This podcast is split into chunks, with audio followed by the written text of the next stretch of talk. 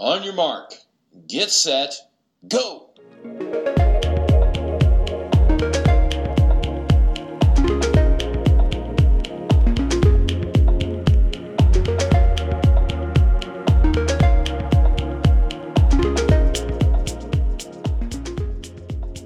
onyourmark Radio、えー今回のゲストはトレイルランナー、えーザ・ノースフェイスアスリートの、えー宮﨑喜美乃さんにお越しいただいています。お越しいただいているというか、えー、ズームでつないで、えーお届けしていきます。えー、喜美乃さんよろしくお願いします。お願いします。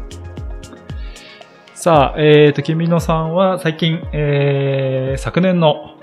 えーオマーンでのですね、えトレイルランニングレースの映像が公開になったばっかりなんですけれども、えーまあちょっとその後ですね、この、どうしても今、今日はえ2020年の5月6日ということで、まだ日本はえ非常事態宣言が出ている最中ということなので、まあ最近ちょっとこの春、どういうふうに過ごしているのかっていうところから聞いてみたいんですけれども、どうですか？そうですね。あの、会社自体も、えっ、と、休業になっているので、えっ、と、もう自宅待機がほぼの状態なんですけど、新たに、まあ、今できることをしようっていう形で、会社では YouTube 立ち上げたり、SNS 使っていろいろ発信をしているので、そっちの仕事で、まあ、忙しくやっています。なんかあの、ブログとか拝見してると、すごい熱心に動画の編集を頑張ってるような印象を受けますけども。あれですね。そうですねトレイルランナーも走るだけじゃなくて、動画の編集までできなきゃいけない時代っていうのは 結構大変そうですね。いや、でも、なんか、あの、もともとそういうのにも興味があったので、これを会社としてサポートしてもらいながらやれるのはすごい楽しいんですけど、まあちょっと、やったことなかったものなので、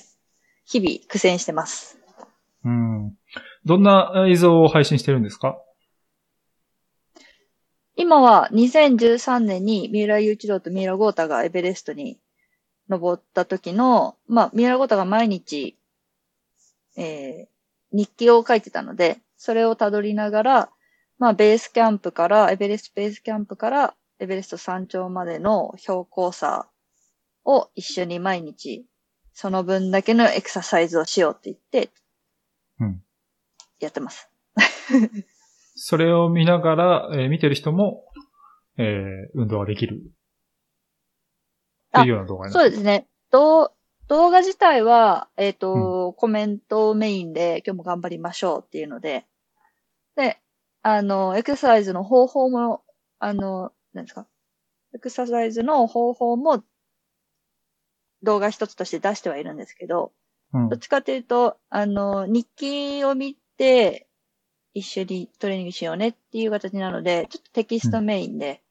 YouTube もやってるけど、うんノートの方をメインでやってます。あ、なるほど。あの、ブログサービスの note。そうですかそうです。はい。そうです。うんうんうんなるほど。じゃあ結構その、文章の編集とか、動画の編集もやってるっていう感じ。そうですね。はい。うん。あのーまあ、今ね、そういうふうにお仕事されてるっていう話なんですけど、君野さんもともと、あのー低酸素のトレーナーさんでもいらっしゃると思うんですけれども、はい。今って、はまあ、自宅待機だと、その辺のトレーナー業っていうのはできてない状況ですか？そうですね。もう、えっ、と、早い段階から低酸素室は密閉空間なので、休業を開始して、まあ、休業というか、予約停止から始まって、そこから、えっ、と、現在はもう、えっ、と、また延長したので、5月31日までは基本的に休業ですね。はい。何もや、そこは動いてない形です。うんあの、まあ、この、オヤマークレディオで、えーアスリートの方が出演されるのは初めてなんですけれども、えーアスリートの方の、そのフィットネスの維持って、今この状況でどういうふうに、まあ、トレーニングとかどうしてるんですか？そうですね。もう圧倒的にやっぱ山に行けないのもあるし、えー、まあちょっと走る人も健康的な人がいいことなんですけど、増えた、くれたおかげで、くれた？増えているおかげで、ちょっと日中は、あの、自分としても危険というか、リスクあることはしないようにしてるので、早めの時間に走って、昼間は仕事をして、まあ空いてる時間にバイクこいだり筋トレしたりしてっていうので、トレーニング保ってます。うん。その、あの、筋トレとかバイクは家家でやってるんですか？あ、そうですね。はい。筋トレは自重のものでずっとやってるので、そこは変わらずで、バイクはちょっと会社のを借りさせてもらいました。なるほど。あの、去年の秋くらいかなそれこそその、今からちょっとお話ししていただく、オマーンのレースのだいぶ直前だったと思うんですけど、まあ、あの、オンヤマークの記事でも、早起きは三問の得っていうやつで、えーはい君のさんではね、出演していただいて、朝早くから、あの、あの活動するっていうことの良さも語ってもらったりしましたけれども、はい。まあ、その早起き習慣は続いてるっていう感じですね。あ、逆に今の方が健康的ですね。あ、なるほど。この、この状況になって、まあ逆に健康になったということで。まあ悪いことばっかりじゃないっていう。うん。はい。なんか、どうですか？逆、まあでも、とはいえ、あの、家にずっといるっていうところで、トレーニングの他にも、まあ、使える時間が増えてるよっていうのもあると思うんですけど、なんか結構君野さんってあの、本をすごい読まれるような印象。まあ、もともと研究者でもいらっしゃる、今もだと思うんですけど、なんかその辺の、どうですかインプットとかなんか、最近良かったよみたいなのってあったりします？最近そうですね。でも今ほとんど動画の編集に回しちゃってるんで、もう YouTube で動画を勉強してる方が多いですけど、はい。なんだろう。一応いっぱいあるんですよ。うん。結構、あの、経営の本も読むし、小説とかは、あの、す嫌いじゃないんですけど、どっちかっていうと、あの、アスリートの本とか、ああ。佐々木さあのんのです、ねリアルの、リアルな言葉を読んだりするの方が好きです。いろいろ、もうほんと、ジャンル問わず読みたい派です。夢は美女と野獣の図書館です。図書館に住むことです。でもあの、いいですよね。その、アスリートの方って、なんだかんだやっぱ結構本読まれてる人も多いですし、なんか、フィジカルのインプットだけじゃないところも結構大事なのかなって思うんですけど、それって、うん木村さん確かあの、鹿屋出身だって前に伺ったことが、鹿屋体育大学出身だって伺ったんですけど、その、例えば、同級生とかって、どうなんですか？木村さんみたいに今アスリート活動とかされてる人いたりするんですか？あ、まだ自転車で結構頑張ってる内間くんっていう同級生もいるし、あ、藤間君。はいはいはい。内間くん知ってますか？もちろん。へえ。いいや、もう自転車の世界では有名ですよ。すごい強いし。や、そうなんだ。内間くんとは同級生で同じゼミで、ははい、卒論もずーっと一緒にやってたんで、はい、はい、結構仲良しでやってますね。なんで、、はい、結構大変な時期も知ってるし。あ なるほど。今度ゲストに来てもらおうかな。まあ、あの、金谷はね、あの、体育大学というところで、自転車はもう相当今名門ということで、まあ、プロ選手もかなり輩出しているというところですけれども、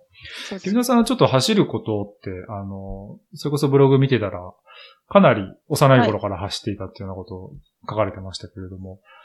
どうなんですか？その、はいはいはい。走木村さんのその走る歴っていうのはどういう感じだったんでしょうか？もう小学校1年生の頃にはもう走ってたんですけど、当時は、うん。あの、スポーツ少年団っていうのが小学校にあって、いろんなスポーツを体験できたんですけど、姉とか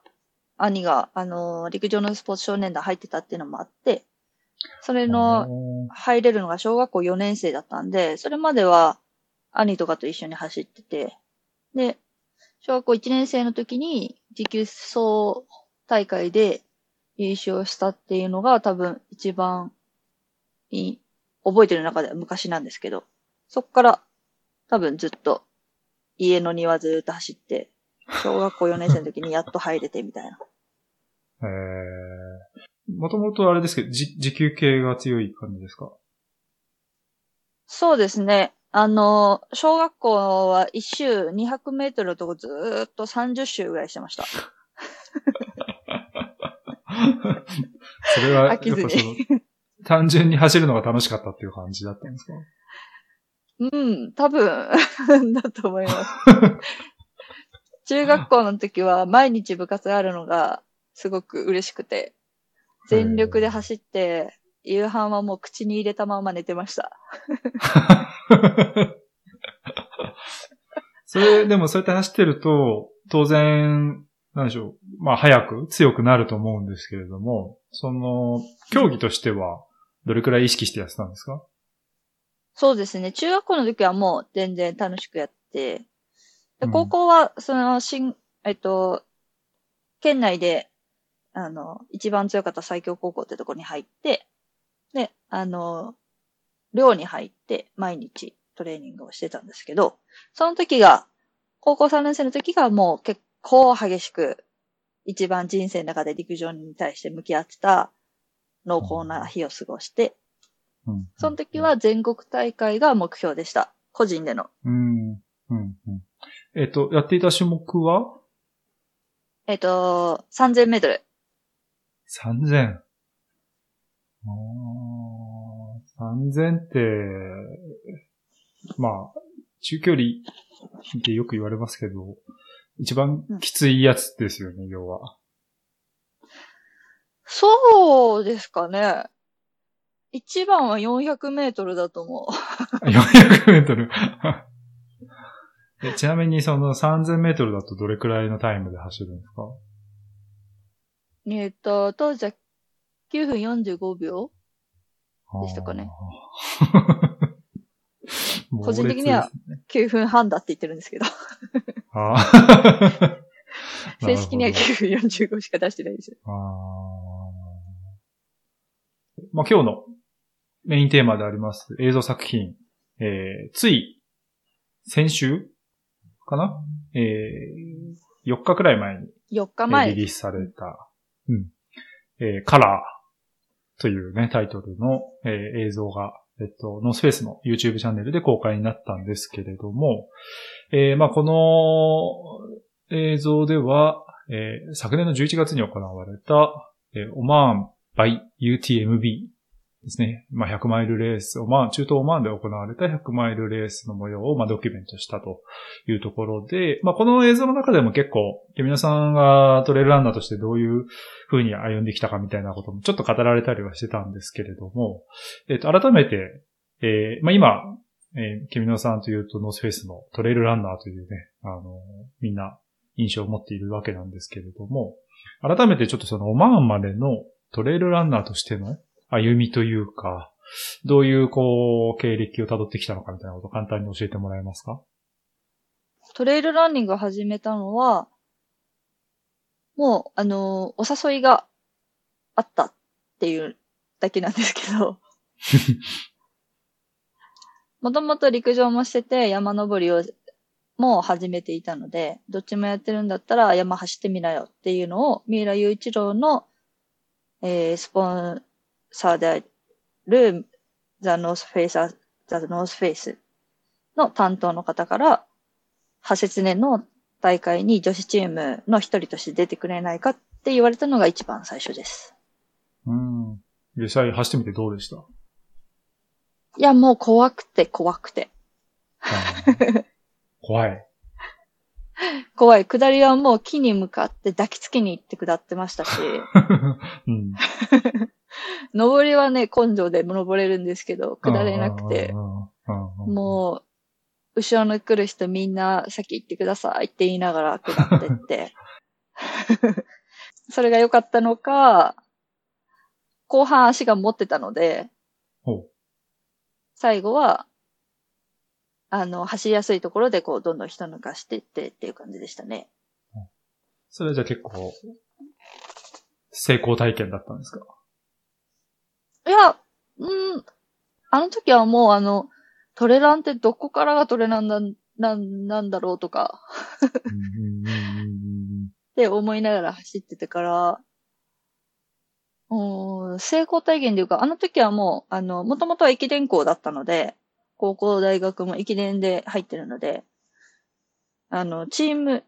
あの、自分の一人で走るんだけど、そういうチームとして戦うっていうのがすごく好きな、だ好きだったので、そういった意味でチーム戦の、なんかこう楽しさを知って、で、ノースフェイスのアスリートとまた次のレースも会えるとか、トレーニング一緒にしようよとか言ってくれるのが嬉しくて、次も出させてくださいっていうふうに言いましたね。うん。実際、まあそうやって、あの、始めてみて、自分に合ってるなとか思ったんですか？うーん、合ってるか、どうですかね。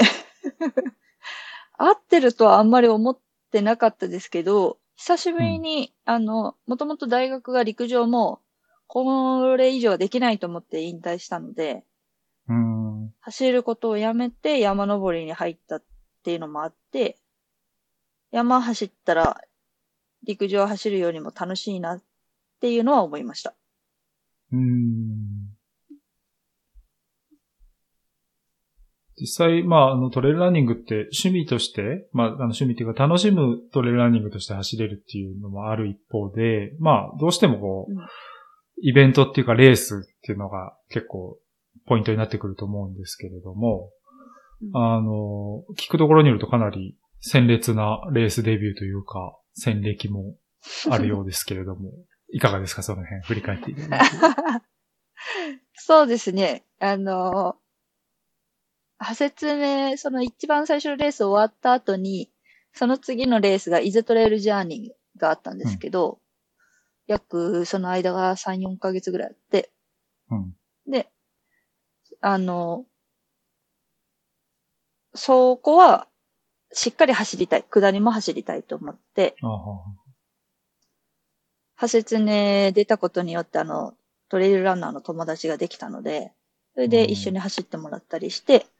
そこで結果出そうと思って頑張ったら、まあちょっと調子乗っちゃって、前半突っ込んで潰れて2番だったんですけど、うん。その後もスパトレイルでも2番になって、うん。あの、どちらの大会も、かぶらぎさんがゴールで、ま、あの、かぶらぎさんが主催されているうん。うん。かな？いらっしゃるの、いらっしゃって、ゴールのところで、2位じゃダメだよって言われて、個人的には2位で満足してたんですけど、うんうんまあそう言われるとやっぱり悔しくなってきて、うん。で、さらにトレーニングした STY が優勝だったっていう感じですねう。ん。なるほど。まあその駅伝文化っていうか駅伝の距離から、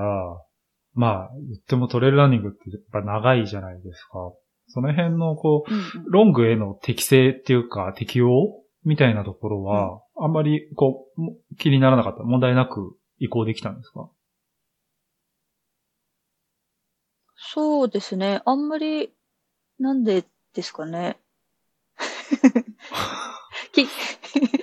きっかけは、えっ、と、熊本の阿蘇の、えっ、と、100キロのロードマラソンが、ウルトラがあったんですけど、フルマラソン以上の距離を、まあ、走れ、走ると、ちょっとこう、ヒーローになれるんじゃないかなと思って、当時は。うちの会社みんなオリンピック選手だったり、日本一位だったりっていっぱいいるので、100キロ走れたらみんなより、ちょっとこう、名札が、なんかそうそうそう、と思って、100キロをその時に友達にメニュー作ってもらって、やったら、まあ、意外と楽しかった。ので、なるほどなるほどはい。割とじゃあ、距離走ることに関しては、そんなに苦手意識っていうか、より楽しめるマインドだったってことですね。そうですね、当時から。当時はでも、あの、ハーフマラソンも走れなくて、大変だったんですけど。はいはいはいはいはいはい。なるほど。でも、戦歴見ると、えー、その後、STY 優勝というのも、そうですね。初めて、すごい嬉しかったです。うもう、ん。ゴールしてもずっと飛んでました。で、まあ、あの、僕もこう仕事でいろんなトレイルランニングで楽しまれてる方と、まあ、接する機会が増えてきてるんですけど、まあ、うんどうしても100マイルに行きますよね。トレイルランやってると。そうですね。私も言っちゃいましたけど、多分その時も本当は UTMF に出たかったんですけど、うん、私まだい、はじ、えっ、と、トレーラー始めて3試合、3試合じゃない、えっ、と、UTMF を申し込む時にはまだ8節年ぐらいしか出てなくて、ポイントが足りなくて、うん。それで、あの、お前は STY だって言われて、うん、うん、で、STY 優勝したから UTMF だみたいな感じになりましたう。ん、うん、うん。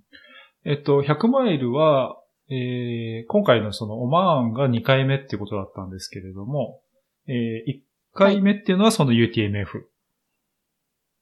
そうです。2018年ですね。2018年、はい。えー、ここの、まあ、初めての100マイルっていうのは、まあ、どん、どうだったんですか？これも、うーん、やっぱ走ってみないとわかんないよね、と思いながら、うん。走りながらちょっといろいろ、当初の戦略も全然違うようになっちゃったんですけど、うん、うん、うん。うん、長い時間走るのが、まあ、言うて10時間、12時間までだったので、今までが。うんその倍走。るのに、やっぱりちょっと向いてないというか、自分でも難しいなって感じてたところが直に出て、夜は眠くなるし、うん、うん、体が全然動かなくなるし、メンタルやられるしっていう、なかなか辛かったんですけど、まあ、途中で復活というか、体はやっと動いてきて、最終的には8位にまで上げることができました。うん、うん、うん。じゃあ結構、あの、後半にかけて、まあ、も、戻して上げてっていうのを8位だったってことですね。そうですね、はい。うんまあでもそういう展開だと、あの、まあ続く100マイルに、こう、まあ若干でも上り調子というか、まあ、もうちょっといい、頑張ろうみたいな感じになるかなと思うんですが、えー、これ、うんあの、オフレコだったら別にいいんですが、えっと、翌年の UTMF が、まあ、はエントリーリストには名前があったんですけど、リザルトに名前がないと。そうですね。そうですね。えっ、と、子供の国が2つありまして、間違った子供の国に行きました。まあ、あの、ちょっと、あの、界隈がざわざわしたような、あの、事件ではありましたけれども、ただ、あの、オマーンが、えー11月の末ですよね、2019年の。で、それはもう、えっ、と、いつ決めてたんですか？出出場することは。えーっとですね。な、6月か7月ぐらいだったと思います。なるほど。じゃあ、まだその、MF の後に決めたっていう感じだったんですね。はい。もともとは100マイル初めてだったので、100マイル1本走っ、その1年間で、えー100マイルは1本だけにしようと思ってたんです。なので、その年の秋は100キロのレースぐらいにしようかなと思っていたんですけど、まあ自分のミスでちょっと UTMF 出れなかったので、うん。えー後期のレースをちょっと悩んでいたっていうのがあったんですけど、うん。まうんあそこに、ノースフェイスの、あの、方が、100マイルに出なよって言ってくださって、うん。秋にですね。それで、あの、いいんですか？ってなって。で、100マイルのレースを海外でどうなるのかな？っていうのをいろいろ探して、で、その一つがオマーンだったっていう形ですね。うん。その、最初どうですか？オマーンって聞いて、なんかあれ、なんでしょう、イメージっていうか、どどう感じたんです？かまあ、な、なぜとはいえオマーンを選んだのかっていう。そうですね。あの、もう時期的にもあんまりレースが少なくなってたんですけど、ああ、なるほど。友人がもうオマーンに出ることを知っていたのもあって、うん。うんまあちょっといろいろ情報を聞きながらも、あの、自分の一番苦手なのは情報収集なので、まあ、友達が行ってるっていうのもあって安心できるかなっていうのと、まあ、ちょっと、1回目の100マイルもなんだかんだちょっと潰れてるし、次やるレースは、ちょっと挑戦したいなと思ったので、うん。見る限り、ホームページで見る限り激しそうな。でもどっちかっていうと、あの、クライミングゾーンがあったりとか、結構が、あの、崖沿いを走ったりっていう、そういうこう楽しさがある方があ、た100マイルっていう長さを楽しくいけるんじゃないかなっていうので選びました。なるほど。あの、結構、まあ、映像見た後だと、楽しい なんてちょっと到底思えないような、まあ、かなりか過酷な崖と本当に岩場ばっかりだなっていう印象だったんですけれども、まあ、ちょっとその話に行く前に一個聞いてみたかったのが、ただその、あれですよね、オマーンの前に去年は、あの、世界選手権も走ってますよね、外国の。スペインでしたっけ？あ、そうですね。はい。えっ、と、あれ、どこだっけ？えーっと、アンドラ？あどこだったっけ？いや、い違う。えーっとですね。え、なんだったっけ？大変失礼。すげえ思い出深いのに。えーっと、国旗の色しか思い浮かべない。ポルトガルです。あ、ポルトガルか。はいはいはい。ポルトガなるほルです。ど。うん。まあでも思い出深いということで 忘。れてた。あの、はい。思い出深いです。思い出深い、あの、距離が違うレースじゃないですか、100マイルと。そうですね。はい。あれ、いつでしたっけ？な、夏くらいですか？あれが6月。はい。?6 です月。か。うん、だからなんかその辺の調整とか、やっぱ世界選手権もね、あの、すごい重要な、当然重要なレースだと思うんですけど、その辺は全然問題なくできたんですか？そうですね。どちらかというと、UTMF から世界選手権ってどう組み立てようかなっていうのが一番の悩みだったんですけど、うん、うん、まあ、昨年の派説明が2番でその権利をいただいたときに、まあ、も、あの、スピードを一回、あの、冬場に、あ、冬場に短、長い距離の練習して、一回スピード上げてからまた UTM 入れて、その後またスピード入れればいけるかなっていうのはあったんでですけど、まあ、ちょっっと UTMF 自体が出れなかったので、そこの、そこがちょっと一番狂っちゃったところですね。と、うんただ、あの、まあ正直ちょっと長い距離に移行していたので、長い距離で頑張りたいと思っていたので、世界選手権もちょっと出る、あの、選考をいただいてたんですけど、それを出るべきか、日本、一応日本代表なので、そこはすごい悩んだんですけど、こんな機会はないので、自分の、あの、できる限りを尽くして、そこに挑もうっていうことで、ちょっとトレーニングは組みました。まあ、あの、距離は違えど、今、いい意味でこう、世界との壁というか、世界を知る機会だったと思うんですけれども、どんな経験になりました？世界選手権。そうですね。今まで日本だと、やっぱり、あのー日本の女性アスリートってやっぱり少ないので、うん女性アスリートの下り方ってあんまり見る機会がないんですね。うん。なるほど。ただ、世界選手権行った時は、もう周りにせ女性ばっかだったので、そういった意味で、もう、あの、女性と戦えるっていうのと、うん女性のそういう走り方の、を後ろでつかしてもらうと、もっと私、下れるようになったりとか、あ、こういうところで登りを、あの、スピードコントロールするんだっていうのを学べたのがすごく収穫でしたね。まあ、ありていですけど、世界は広いっていう感じですね。そうですね。でも本当、あの、女性とあんなにたくさんたく、あの、戦えるっていうのは世界ならではだなと思いました。うん。まあなんかその、ね、本場っていう話も、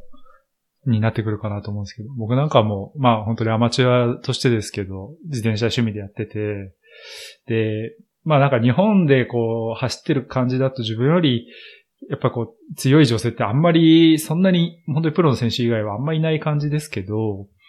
ヨーロッパとか行くと、本当にその辺走ってる女の子が自分より速かったりとか、もうザラにそういうことがあって、結構こう、やっぱ運動、スポーツのね、土台のなんか広さみたいなものを感じたりとかしますけれども、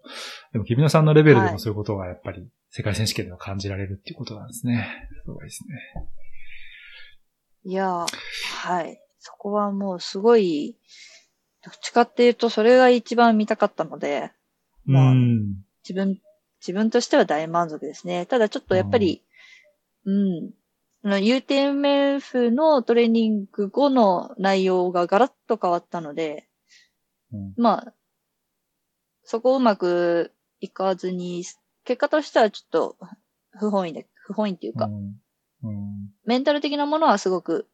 プラスになったんですけど、体的なそういった出し切り方は、まあ、ずっと日本代表としては不甲斐ない結果にはなりました。うん。うん。まあ、そこから5ヶ月ちょっとで、えー、100マイルレースオマーンが待っているんですけれども、えー、172キロ。だから100マイルよりちょっと長いですよね。で、で獲得標高が1400メートル。うん、えー、最大標高3000メートルの制限時間56時間というレースに臨まれたわけなんですけれども、はい、そこまではまあ、どういう、まあ、レースに対してどういう戦略を立てて、えー、どういう調整をしてきたんですか？三角レース自体はちょっと初めてだったので、うん、実際はもう走りながらじゃないとタイムの予測が難しいなっていうのは分かっていたんですけど、うん。うん、そうは言っても、やっぱり今までと出るレースとは違うので、もう昨年の夏は南アルプス、北アルプスをもう岩場のあるところを狙って、で、山が、あの、好きな人に、岩場のセクションどういうところがいいかっていうのを教わりながら、いろんな山にもう毎週行ってました。うん。まあ、あの、事前情報としても、こう、岩場が多いっていうところでそういう練習をされてたと思うんですけど、まあ、実際その映像を見てみると、はい、本当に岩場しかないなっていうような印象を持ったんですけど、あの、うん、その日本の岩場とそのオマーンの岩場って、例えばサーフェスとか、なんか違いはありました、うん、そうですね。下りがもう、あのー、岩盤が結構砕けた感じで、足踏み込むと、岩がこう跳ね返って自分のくるぶしに当たって痛いとか。うん、なんで、12キロ下りだから、このぐ後半でもある程度スピード出せるだろうと思ったらもう全然走れるところじゃないし、ちょっと一回休憩しないとと思うぐらい体のダメージがありましたし、前半は前半で、ちょっとあの、夜だったんですけど、なんか、小人になったような。どういうことですか？あの、すごい大きな岩を、あの、直投に登ってって、あの、マリオみたいな感じで、また、まっすぐ行ったらまた、岩登って、みたいなところあったり、もう、岩の、まん丸とした岩の上を走るんですけど、横見たら下湖なんで、池かな？池なんで、滑ったら落ちるよな、みたいな。もう全身濡れちゃうよ、みたいな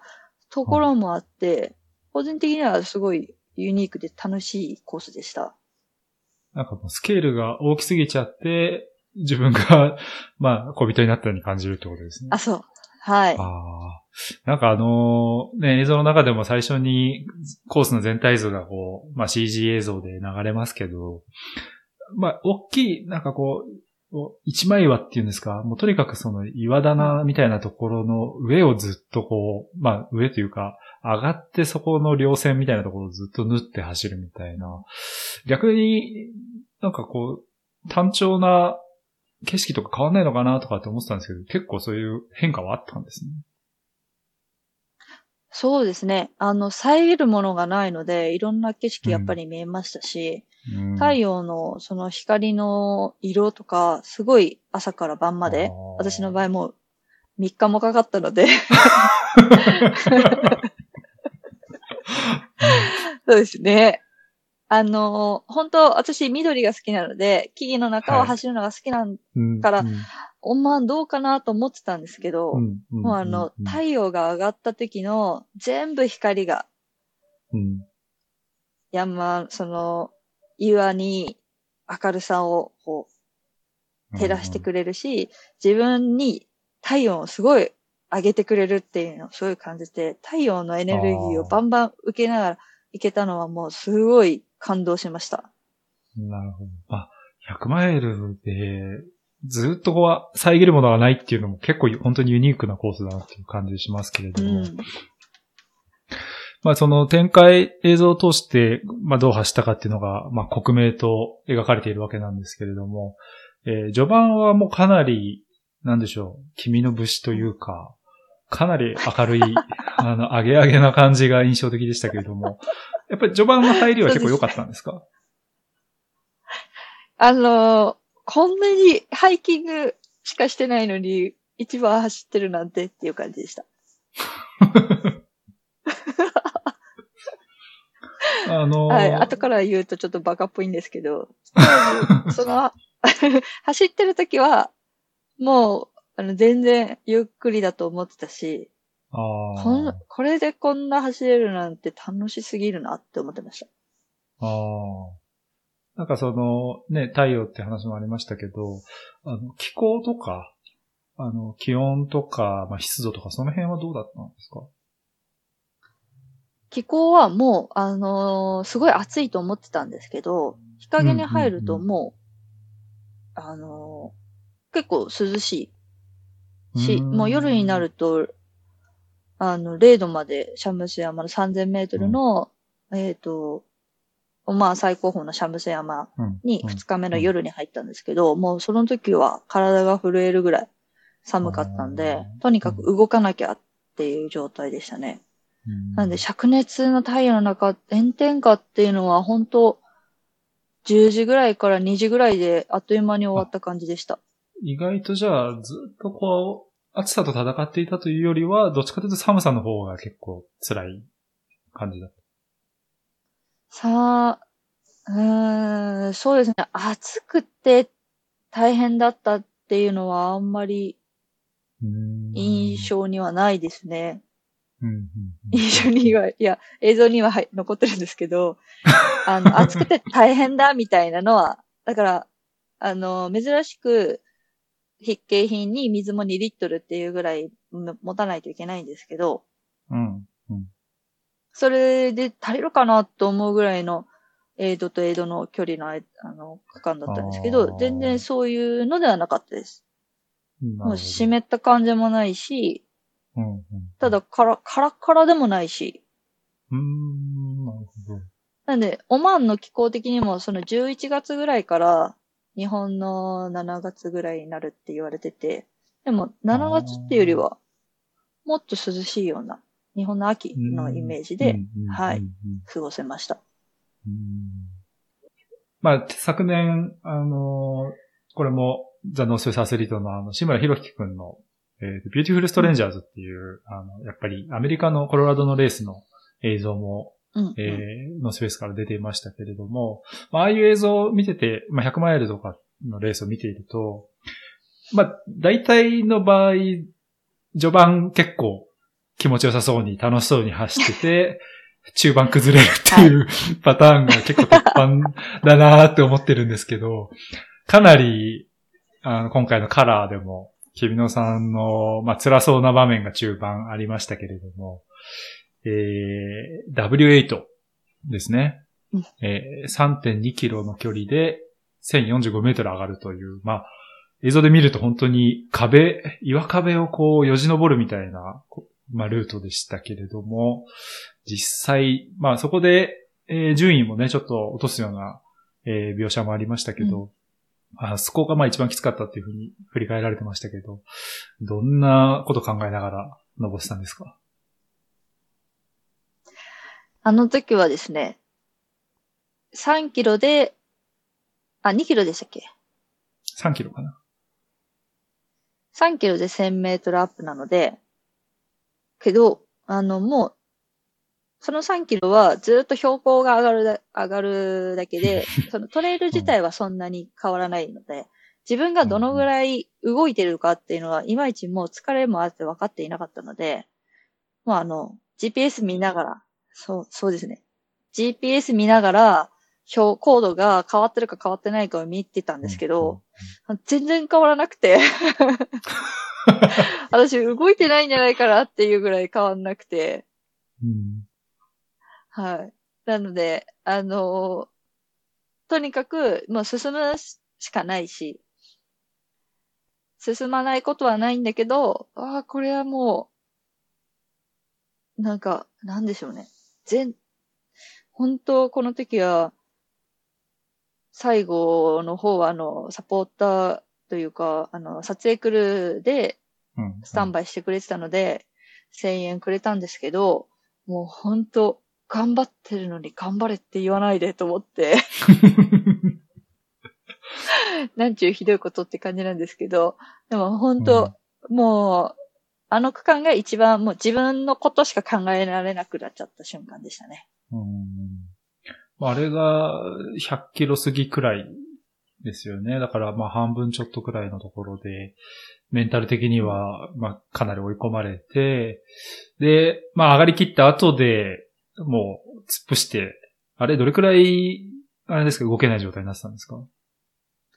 えっと、私的には20分ぐらいだと思ってたんですけど、映像見たら1時間以上も超えてましたね。1時間10分、20分いってましたね。うんうんうんうん。その時はもうあれですか？体が言うこと聞かないっていう感じだったんですか？あのーその前の夜に、えっ、と、1日目の夜に、ちょっと軽く眠くなってしまったので、私どうしても夜が苦手なので、カフェインを、うん。あの、一時期、こう摂取するのをやめて、そのタイミングで取るっていうので、目覚めさせようと思ってたんですけど、ちょっとこう、1番からまず2番に下がるっていう場面で眠くなっちゃってたので、ちょっとそこの時点で焦ってしまって、カフェインを取りすぎてしまって胃を壊して、ご飯を食べれずに、もうどんどん動くしかないっていう状態になって、はい。その中で、えー登り切った時に、まあ、ジェルは入らないし、うんすごい暑いかと思ってたら寒くなってきちゃって今度は。うんうんうんもう絶対、でも足の張りとかは一個もないうん。から、全然もう体としては動けるのに、まずエネルギーがなくて寒くて、メンタルやられちゃってって感じでした、ああ、ね。メンタルと内臓が結構やられちゃったっていう感じですかね。はい。まあそういう時って、やっぱりこう、まああの映像の中でもそこに載せるような形で、まあ100マイルは早かったんじゃないかって、自問自答したっていうようなこともか言ってましたけれども、まあやっぱり100マイルの辛さを感じる瞬間ですよね。その、体というより、まあ内臓。うん。それは、ど、どう盛り返すんですか？そういう状況になった時に。うーん、もう時間が過ぎるだけっっていうのがいつものパターンだったんですけど、うん、その時は、えっ、と、まあ本当にもうダメだなと思って、自分としてはもうやめよう、やめたいと思って、やめてもいいですかっていうのをちょっといい、サポーターに言いたい。し、あと、自分がこの状態で山に入るのが一番危ないと思ったので、今の状況をちゃんとサポーターに伝えとこうと思って電話をしたんですね。そのシーンも動画に出てるんですけど、そうはい。すると、こう、今まで隠してた感情だったので、うんもうあの、レース中に弱音を吐くっていうのは良くないと思ってたので、うんうんうんうんずっとこう、まあもう弱音どころか体としても出ちゃってるんですけど、言葉とし、てサポーターに、あの、ちょっと辛い、辛いですって。うんうんうんうんで、寒いし、ご飯も食べれないし、っていう口を吐いたら、大丈夫になりました。あーでも、結構そういうメンタルのところっていうのは、どうなんでしょうね。こういう100マイルレースの、まあ特徴的なところなのかもしれないですね。そうですね。まあ、あの、もちろん、電話をする前にメディカルチェックの、あの、関関門というかがあって、そこでもちゃんと体としても大丈夫だって言われてるし、あとはもう動くしかないし、で、まあ、ジェルは置いてったんですけど、ダブルエイトで。他の食べ物はあったし、今寒いけど、あの、エマージェンシートはまだ使うぐらいでもないし、緊急用のものは全部持ってたので、そう考えると、まあ、行ってみるかみたいな。なるほど。まあでもそのあたりはやっぱりこう、君野さんのもともと培ってきたこう山の経験だったり知識っていうのも、まあちゃんとい生きてきたってことですよね。そうですね。うん。うんまあ、経験はちょっと少ないけど、最低限の準備は持ってるから、まあそうですね。その時点で、あとメンタル整った状態で救助されるほどじゃないと思ったので、うんうんうん後ろ行ってもめっちゃ時間かかるなら、まあ行こうって感じでした。まあその移行っていうところから、後半、まあもう、あの、かなり表情にもこう笑顔が出てくるようなところがあって、まあ盛り返してるなっていうふうな、あの、印象を見ていて思ったんですけれども、実際後半は、やっぱりこう、気分が戻ってきて、から逆に体はさっき、さっきはね、足は大丈夫っていうふうにおっしゃってたんですけど、体の痛みみたいなのは後半はどうだったんですか？あの、途中サポーターと会えない期間に休んでいるので、内臓が復活してたんです。おかげさまで。なので、ずっと食べなかったんで、食べないことで復活して休んだし。だったので、えっ、と、サマリゾートっていうところのサポートエイドでご飯もしっかり食べれたし、うんもうサポーターとも会えたしっていう安堵の中で、えっ、と、もうメンタルは全然大丈夫。あとは、体も、その、意外とその時は動いてたので、うんそこからは切り替えていこうと思ったんですけど、最、えっ、と、最終的に、どこだったっけな。最後の、えっ、と、なんだっけ。映像としては、あの、オマーンの方が一緒に写真撮ってよって言って、ツーショットでこうはいピースしながら写真撮ってる。あそこのシーンが最後の、あの、辛い、もうひ最後の山っていう山場を越えたところだったんですけど、うん。うんもうそこも果てしなく、あの、いくら登っても全然 山頂じゃないみたいなところを越したところで、もう足が痛くなっちゃってて、足結構引きずりながら。で、その後も、全然コース図には書いてない登りと下りが半端なくて、それで足はやられました。なので、ももう、結構、あそこカットされてましたけど、めっちゃ足痛い足痛い言ってて。でもまあ、はい。ボロボロではあったっていう。そうですね。はい。うんあのー最後の、本当に暗闇の中でゴールに向かうシーンはかなり印象的だったんですけど、なんかもう、はいもう半分っていうか泣きながら走ってるようなところは。違うんです。あれ、は大泣きしてるんですよ。あ、大泣きしてる。それはもう、な何に対して、どうでしょう。まあ言葉にするのも野暮ですけど、なぜあそこで、やっぱり、こうやっと終わるのに、涙が出てくるんですか？なんかですね、うーん、一つは、もう3日目の夜にはみんなをさせたくないと思ったので、夕日が上がってる間に、ゴールをしようって最後の映像でサポートのさんに言ってたので、一生懸命走ったんですけども、本当にうん。つかなくて。すごいですよ、もう。最後だって、い2キロぐらいなのにみんな30分から1時間ぐらいかかってるぐらいのコースで、それで一生懸命走ってきたんだけど、最後夕日が落ち、もうほぼ落ちてる状態、うん。ちちょっとだけ明るいぐらいになっちゃって、うんそれすらも守れないのかと思ったのと、あとは、最後の最後にもっと走りたかったなと思って。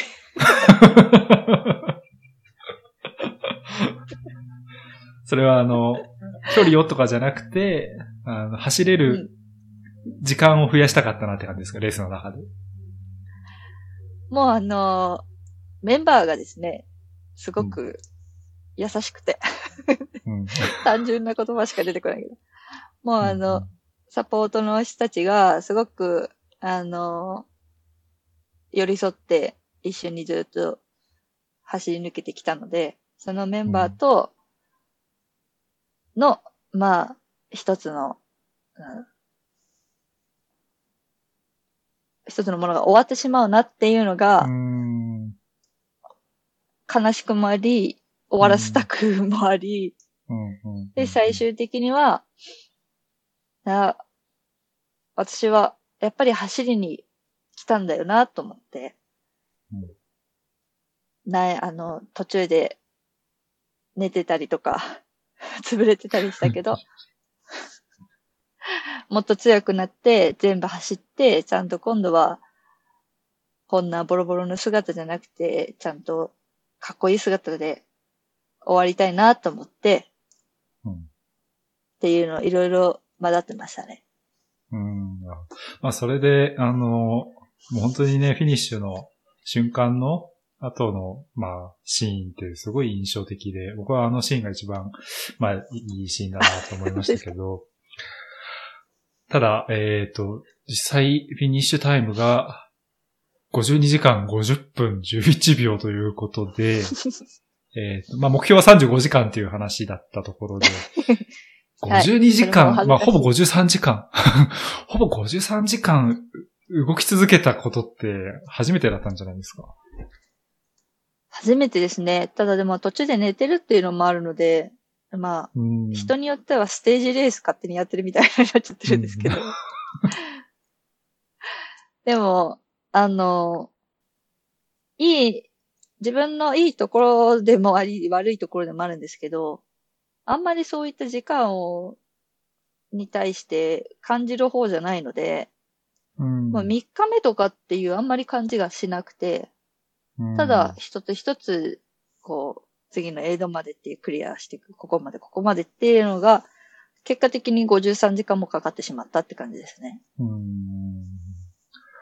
あの、おそらく、こういう映像として形になったものを見て初めて、あの、君野さんも、例えばサポーターがどんなことを思ってたかとか、どういう会話してたかとかって知ると思うんですけど、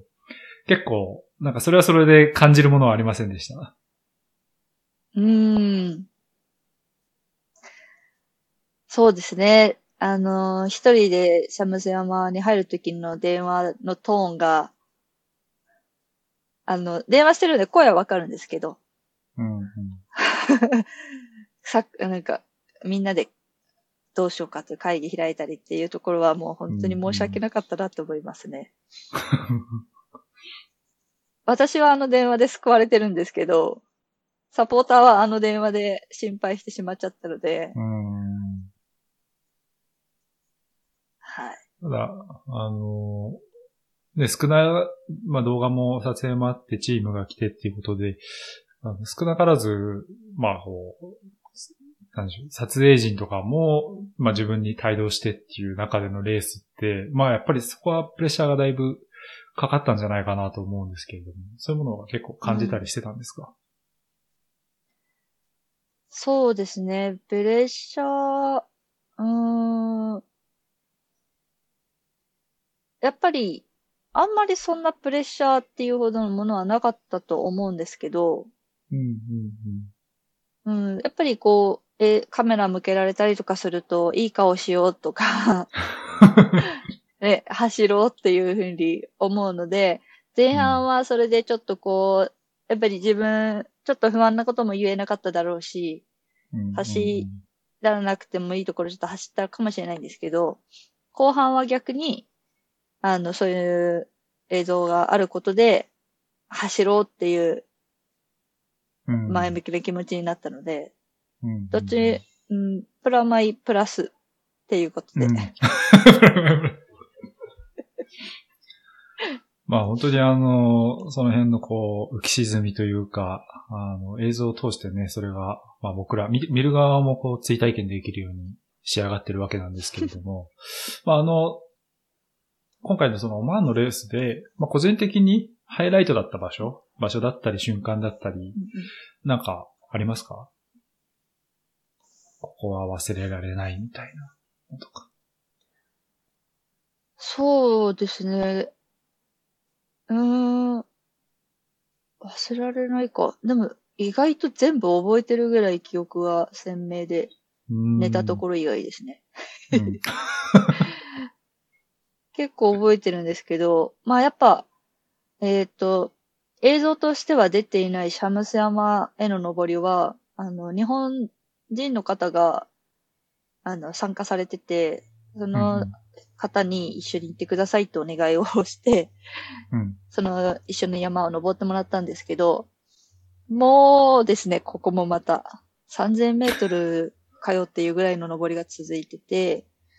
で、そこが、ただ、星空が、もう遮るものないので、星空が本当に綺麗で、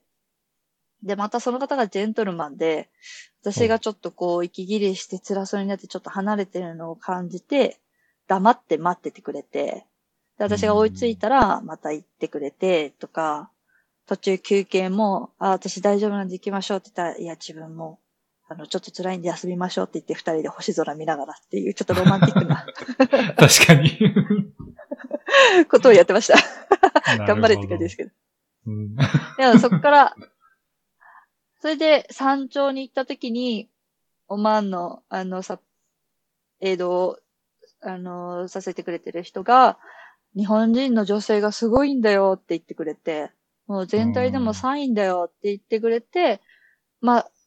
その前まではちょっと、本当に勝ちたい勝ちたいと思ってたんですけど、ああ、すごい、やっぱりすごいと思って私も頑張んなきゃって思わせてくれて、うん。で、そっから、下りはその方をすみませんが置いてったんですけど、うん。先来ますって言って置いてったんですけど、本当に申し訳ないんですけど、その下りの場面は、えっ、と、今度朝日が出てきたタイミングだったんですけど、うん。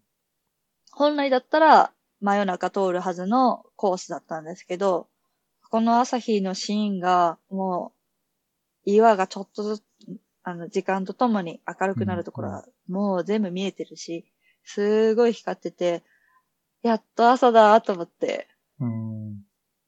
そのシーンがすごい印象的ですね。うんいや、あの、まあ、そんなね、オマーンのレースも、えー終えられて、映像もまあ公開されて、えーまあ、あんなに過酷なレースを終えて、じゃあこの後、宮崎君のはどこへ向かうのかというところは、みんな注目をしたいところなんですけれども、現状どうですか？この先のプラン。まあ、話せる、話せないあると思いますけれども、考えていることとか、もしあったら教えてください。